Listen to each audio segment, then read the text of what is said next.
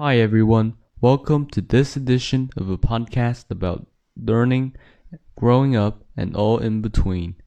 Today is February 9th. I had a math exam yesterday, but the results are still pending. I'm pr- pretty sure I failed in it though.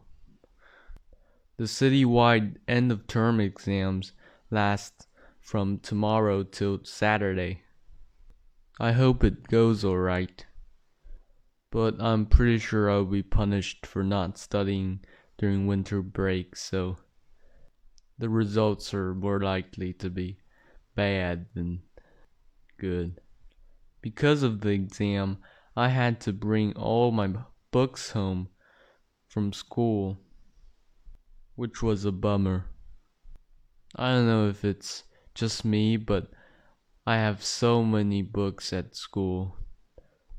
A whole desk full, even. Luckily, our teachers allowed us to borrow the teacher's room for some of our possessions, but I had to bring most of it home for studying. Right now, I'm feeling pretty drained by all the studying and a bit desperate because I know I'm not going to be able to really improve anything right now. And I'm already feeling kind of sorry for myself for pretty much failing dismally in preparing for the exam. Plus, it's still raining after a week of downpour. I heard on the news about the earthquakes in Syria and Turkey, and I feel really sorry for the people who are suffering because of it.